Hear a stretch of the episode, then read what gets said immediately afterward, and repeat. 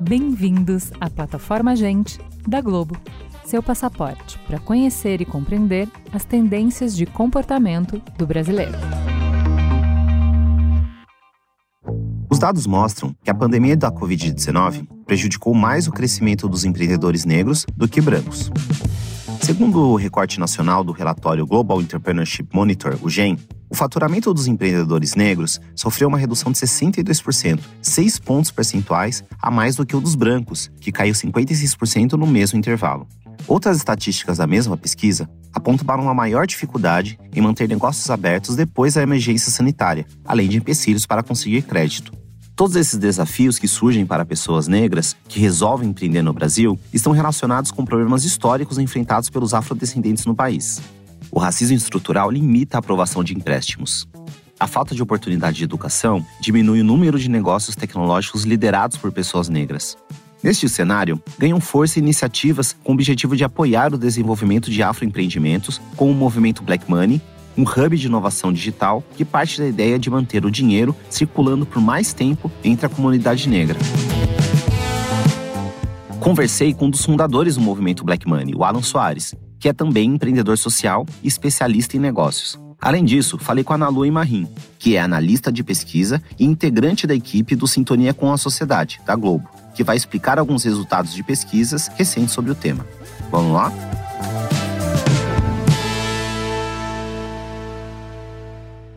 Empreendedorismo é uma palavra associada à inovação e à mudança, mas essa não é a realidade de boa parte de negros e negras que resolvem empreender no Brasil, apesar deles serem a maioria dos empreendedores brasileiros. O afroempreendedorismo se resume em falta de oportunidade. Mesmo ele sendo cerca de 53% dos empreendedores no Brasil.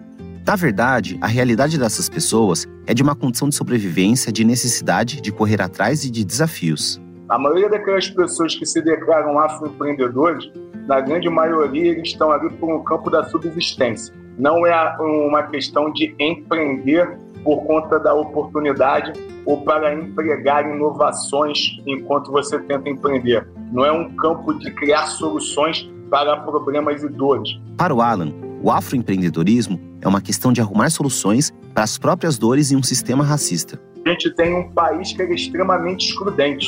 E o afroempreendedorismo, quando essas pessoas resolveram empreender, foi porque eles estavam excluídos. Esse cenário ficou evidente nos resultados da pesquisa Afroempreendedorismo no Brasil, realizada em 2021 pelo movimento Black Money, em parceria com a empresa de tecnologia RD Station e a plataforma de aprendizagem Inventivos. São vários os dados interessantes levantados pela pesquisa, mas Alan destaca um, entre mais de 1.500 pessoas que responderam, apenas 16% dizem faturar acima de 8 mil reais. A gente está falando do faturamento, ainda tem uma questão de ter que pagar pelos insumos que eu comprei. Se eventualmente eu tenho alguém empregado na minha empresa, eu tenho que pagar essa pessoa também que está empregada. Na época, o valor equivalia a mais ou menos oito salários mínimos. Então, os números do afroempreendedorismo eles se resumem a pessoas que majoritariamente ganham menos de oito salários mínimos e, uma, e um empreendedorismo solitário, porque esse indivíduo ele não tem a capacidade financeira de conseguir pagar por um ajudante, ter um parceiro, um colaborador dele ali dentro. E também é preciso ressaltar que muitas das pessoas que entram em estatísticas de empreendedores, na verdade, não são. Porque muitos que se consideram ali empreendedores, a gente está falando de pessoas que são, na verdade, empregadas domésticas e colocam ali como mês justamente para que o patrão não tenha que cumprir com as determinações trabalhistas. Outros trabalham na economia informal dos aplicativos digitais, como os motoristas ou entregadores de delivery. Então, nós estamos falando de pessoas que têm, na verdade, o seu trabalho precarizado. O afroempreendedor, majoritariamente, advém de trabalho precarizado. Na Luimaim, do Sintonia com a Sociedade da Globo, ecoa Alan, Nalui mergulhou nos resultados de uma série de pesquisas recentes para criar um infográfico sobre o empreendedorismo negro, publicado na plataforma Gente em dezembro do ano passado. Principalmente sobre como a pandemia afetou o empreendedorismo negro e por quê. Quando a gente vai falar sobre a população negra, empreendedorismo e a questão da pandemia, é importante a gente entender que a população negra no Brasil tem um histórico de desigualdade. São obstáculos estruturais que, por toda a história recente do país, limitam o acesso e as oportunidades da população negra. Então, a gente tem uma população negra que tem um acesso menor ao ensino superior, quando comparado à população branca. A gente tem uma população negra que tem uma renda per capita menor do que a, população branca. Refletindo essa realidade, as oportunidades também são diferentes quando falamos de empreendedorismo. A questão da desigualdade, né, no estímulo aos empreendedores negros, ela, ela é latente. Então, primeiro que a gente vê que as pessoas negras têm um índice maior de desemprego, né? Então, essa população ela empreende mais vezes por necessidade. A população negra já vive uma situação de permanente crise, diz Nalui, o que não ajuda na hora de uma crise sanitária planetária, como foi a pandemia de Covid-19. A população negra, por já estar numa situação histórica de maior vulnerabilidade, é impactada de uma maneira diferente quando a gente compara com a população branca. É impactada de uma maneira mais grave. Na Luz cita dados do Sebrae, que é o responsável pela parte brasileira do relatório Global Entrepreneurship Monitor. A pesquisa mostra que 40% dos adultos negros eram empreendedores antes da pandemia e que esse número diminuiu para 30%. A gente tem uma queda de 10 pontos percentuais na quantidade de empreendedores negros. Esses negócios eles acabam tendo por conta da desigualdade racial do Brasil, por conta da desigualdade de oportunidade, uma fragilidade maior. Mas o que aconteceu com esses empreendedores durante a pandemia que acabou dificultando a vida deles? Alan traz algumas respostas. Majoritariamente, o afroempreendedor ele trabalha com produtos e serviços de baixa inovação. Então, quando a gente está falando ali de um produto que ele está vendendo, por exemplo, ele está vendendo latinha de cerveja ou latinha de, de refrigerante no festival. Estava tendo festival durante a pandemia? Não estava. O Alan acompanhou de perto a situação de muitos comerciantes negros durante a pandemia em um projeto do movimento Black Money. A gente já estava com maquininha de cartão de crédito em mais de sete cidades. E, de repente, durante a pandemia, eu vi que a, as vendas tinham desaparecido. Praticamente nenhum dos usuários da minha maquininha de cartão estava utilizando. Na época, conta Alan, os grandes bancos tinham praticamente zerado as taxas para o uso das máquinas de cartão de crédito. E ele pensou que os seus usuários tinham pego a maquininha da concorrência. Aí eu comecei a ligar de um a um para saber o que estava acontecendo e eles começaram a me contar que o problema não era eles terem trocado a maquininha. O problema é que eles realmente não estavam vendendo nada. Então eles não estavam usando a maquininha porque eles não estavam conseguindo gerar vendas. Os desafios dos empreendedores negros são diversos. Para piorar, muitos deles são estruturais e, por isso, demandam tempo e investimento para mudar. Mas qual é o papel das políticas públicas nessa transformação? Alan cita como exemplo de mudanças que poderiam melhorar a vida dos afroempreendedores o funcionamento do Banco Nacional de Desenvolvimento Econômico e Social, o BNDES. O BNDES ele vem conversando em como gerar crédito para essa população. O que, que acontece atualmente no crédito que o BNDES cede? O BNDES cede um crédito ele entrega para os bancos privados.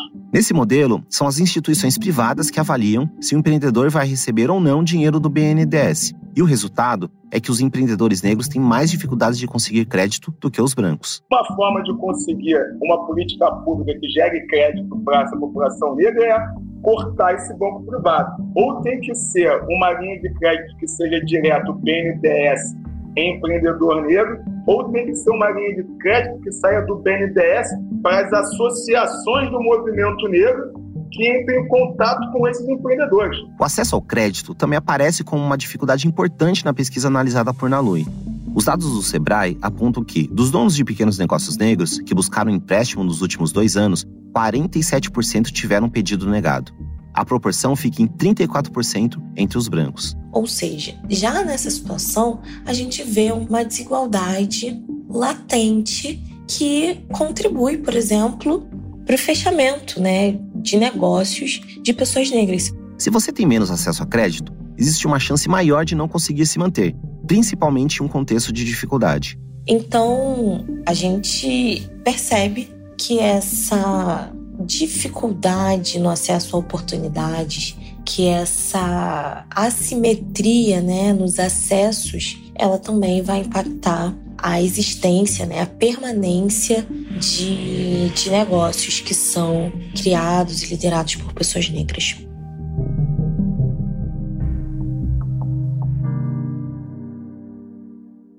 Um dos maiores desafios para o ecossistema do empreendedorismo negro é o baixo uso de tecnologia dessas iniciativas. Na pesquisa Afroempreendedorismo no Brasil, chama muita atenção o fato de que, entre as 10 principais indústrias do empreendedorismo negro, a de tecnologia sequer aparece. Alan argumenta que quando a comunidade negra produz alguma coisa que vai atender a própria comunidade, os negócios são majoritariamente da economia criativa. Com uma grande dependência de edital público para fazer aquilo, com uma grande dependência de vaquinha e, o pior, com baixa tecnologia também. Para fomentar tecnologia, fomentar inovação e fomentar pesquisa, ele diz, é necessário investimento e pede licença para citar o próprio movimento Black Money como um bom exemplo de como fazer isso. Se alguém que uh, escuta rap e tem mais de 35 anos é, for ver esse podcast, eles vão lembrar de um rapper, o nome dele era Sabotagem. Sabotagem falava muito a questão do um bom lugar se constrói com humildade. Sou sabotagem, um bom lugar se constrói com humildade, é bom lembrar. Aqui eu mando sabotagem. Vai parecer que não é um, um, humilde da minha parte, mas eu estou sendo o mais humilde possível. É, mas eu acredito que realmente nesse campo da inovação para a comunidade negra, é, o movimento Black Money é um dos melhores cases possíveis para se utilizar. Não é o único, mas é um dos melhores cases. Como exemplo de práticas que podem ser feitas para incentivar a inovação, Alan conta sobre o Hackathon, promovido em abril pelo movimento, em parceria com grandes empresas. O hackathon é uma ideia de que você vai juntar pessoas para conseguir solucionar problemas reais em um curto espaço de tempo 30 horas, 24 horas e elas formam grupos e que, teoricamente, esses problemas deveriam ser é, solucionados através da tecnologia. O evento reuniu 130 jovens em São Paulo. Eu posso te assegurar que 120 deles eram autodeclarados pessoas pretas dessas 130 pessoas, 70% nunca tinha participado de um hackathon. Isso contrasta bastante com o cenário de eventos parecidos.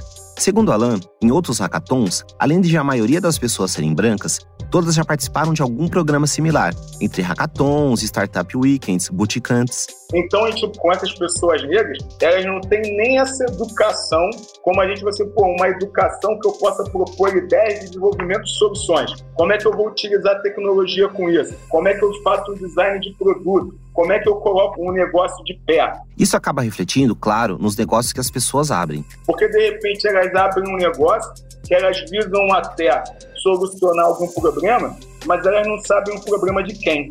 Não sabem como vão solucionar esse problema. Então, sabem para quem, sabem como, mas não sabem como cobrar para manter esse negócio de pé. A participação da comunidade em programas de aceleração é uma das formas que fazem os negócios negros serem de tecnologia. Que ela possa participar de bootcamps, que nesses bootcamps entreguem também educação tecnológica.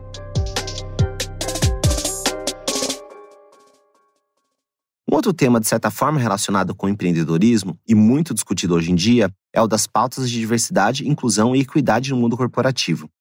Hoje, as grandes empresas buscam mais do que nunca incluir negros e mulheres em cargos de liderança, mesmo que os números ainda não sejam expressivos.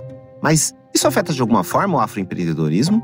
A gente começa a conversar sobre ISG, que seria aí a parte de social, governança e também ambiental, na parte do social, a gente teria ali um campo, olha, como é que eu vou fomentar a diversidade? Fomentar a diversidade, porém, não precisa acontecer apenas na equipe de uma empresa. Pode ser feito também na cadeia de valor. Eu posso começar a me perguntar, será que na minha cadeia de fornecedores eu tenho empreendedores pretos na minha cadeia de valor? Os meus fornecedores? E, de verdade, eu acredito que essa é uma das maneiras mais fáceis de fomentar o um empreendedorismo e criar riqueza geracional. Basta as empresas quererem, diz Alain, e também o poder público. O poder público não poderia baixar uma portaria que as prefeituras e estados tivessem que ter no mínimo 30% de fornecedores negros nessas autarquias? Prefeitura, governo, autarquias, todo o sistema S. No mínimo, você tem que ter 30% de fornecedores negros aqui dentro. Alan cita como exemplo a expansão do aeroporto de Atlanta, nos Estados Unidos, na década de 70, hoje o mais movimentado do mundo.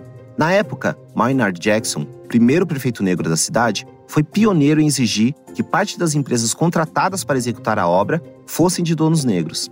Essas cotas para obras públicas tiveram um papel fundamental no desenvolvimento de empresas de propriedade de afro-americanos na cidade. Então, se você começa a colocar as grandes obras, o fornecimento de alimentação nos hospitais públicos, e assim por isso você botar uma portaria que pelo menos 30% daqueles, daqueles fornecedores sejam negros, você começou a fomentar empresas negras que vão mexer no B2B. Com o tempo, essa estratégia pode até trazer avanços tecnológicos. Conforme você está tendo novos contratos e injetando dinheiro naquela empresa, e ele também tem uma ideia de visibilidade do faturamento dele no longo, no longo prazo, ele começa a fazer investimento de tecnologia na, na, na empresa dele. A empresa dele cresce e esse indivíduo começa a gerar riqueza geracional para a família dele. Mas a fomentação da diversidade na cadeia produtiva, seja pelas grandes empresas ou pelo poder público, passa, claro, pela ocupação desses espaços por outras pessoas negras. As grandes empresas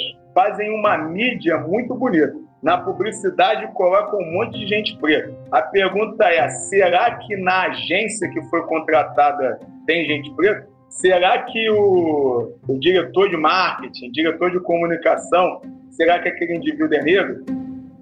O fato de que diversidade não seja praticada de verdade se esconde atrás de alguns paradoxos. A não citou uma estatística da McKinsey de que empresas com mais diversidade de pessoas negras e mulheres podem aumentar a lucratividade em até 33%. Outro número que ele traz é de que, se houvesse equidade de salários entre homens e mulheres e entre pessoas negras e brancas, haveria um aumento de 800 bilhões no PIB. Poxa, mas se é bom para as empresas, que as empresas vão lucrar mais. Se também é bom para a sociedade brasileira que a gente vai aumentar o PIB, porque ninguém faz, porque ninguém quer levantar da cadeirinha do privilégio. Alan argumenta que as pessoas que já estão em posição de poder defendem seu território porque não tem vaga para todo mundo. E se você der uma oportunidade para um menino que está lá na comunidade, cheio de fome, cheio de sangue no olho, babando por aquilo, o maluco não vai perder para ninguém, não vai ter playboy em lugar nenhum que vai conseguir ganhar do cara. Está claro que há muitas dificuldades para o afroempreendedorismo, mas também há soluções que estão sendo desenhadas, e uma delas é o movimento Black Money. Alan explica melhor como funciona o projeto. Nós temos três pilares que nós trabalhamos, que é o campo de educação, o campo da comunicação e as soluções tecnológicas que são desenvolvidas. No campo da comunicação, Alan conta, eles produzem conteúdo sobre finanças, tecnologia e negócios, mas também buscam conscientizar a comunidade sobre o racismo. O ponto da comunicação é justamente esse, de conseguir organizar a comunidade, tanto no campo do letramento de negócios, quanto também no letramento racial. Já na educação, o movimento Black Money promove cursos variados, além do já comentado hackathon. Por exemplo, é, um que está acontecendo agora, é, o nome do programa é Construindo um Futuro Digital, em parceria com o Meta. Então, no curso tem design de produto, é, programação para iniciantes, programação com realidade aumentada, programação com realidade virtual, finanças empresariais, como começar a investir, modelagem de negócios. No campo da tecnologia, o movimento mantém o mercado Black Money, um marketplace só de pessoas negras, com quase 3 mil afroempreendedores e também soluções de pagamento. Nós temos um cartão de crédito que acabou sendo o primeiro cartão de crédito que muitas pessoas que tinham crédito negado, quando eles pediam em outros lugares. Então, juntamente com o Credit Card, a gente criou uma, um novo tipo de modelagem do crédito para verificar se a, se a pessoa poderia ou não e que acabou permitindo que essas pessoas pudessem ter acesso Boa parte do trabalho é manter um diálogo com grandes empresas. a gente acredita que empregando mais pessoas pretas com salário digno, a gente vai conseguir que essas pessoas pretas consigam é, atingir a classe média, consigam ter superávit financeiro, dar dignidade para as famílias delas. E com esses aprendizados, as empresas pegando fornecedores negros para implementar na sua cadeia de valor, a gente vai conseguir uma aceleração mais rápida da comunidade e desses negócios.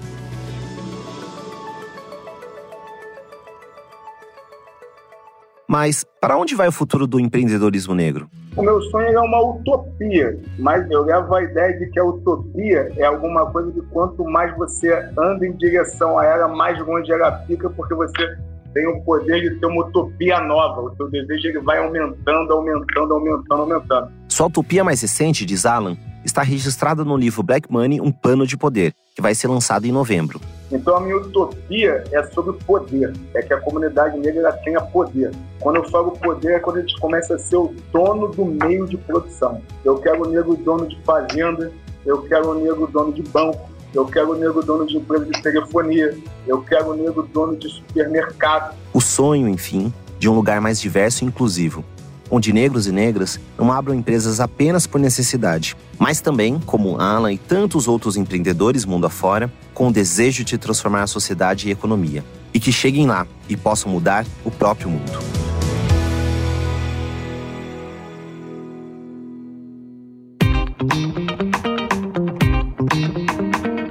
Gente é onde tudo começa. É o ponto de partida. Gente é matéria-prima para criar algo novo e relevante uma fonte de conhecimento viva que revela comportamentos, histórias e tendências. É inspiração. Sua próxima grande ideia começa com Gente, a plataforma de insights da Globo. Para conhecer mais, acesse gente.globo.com.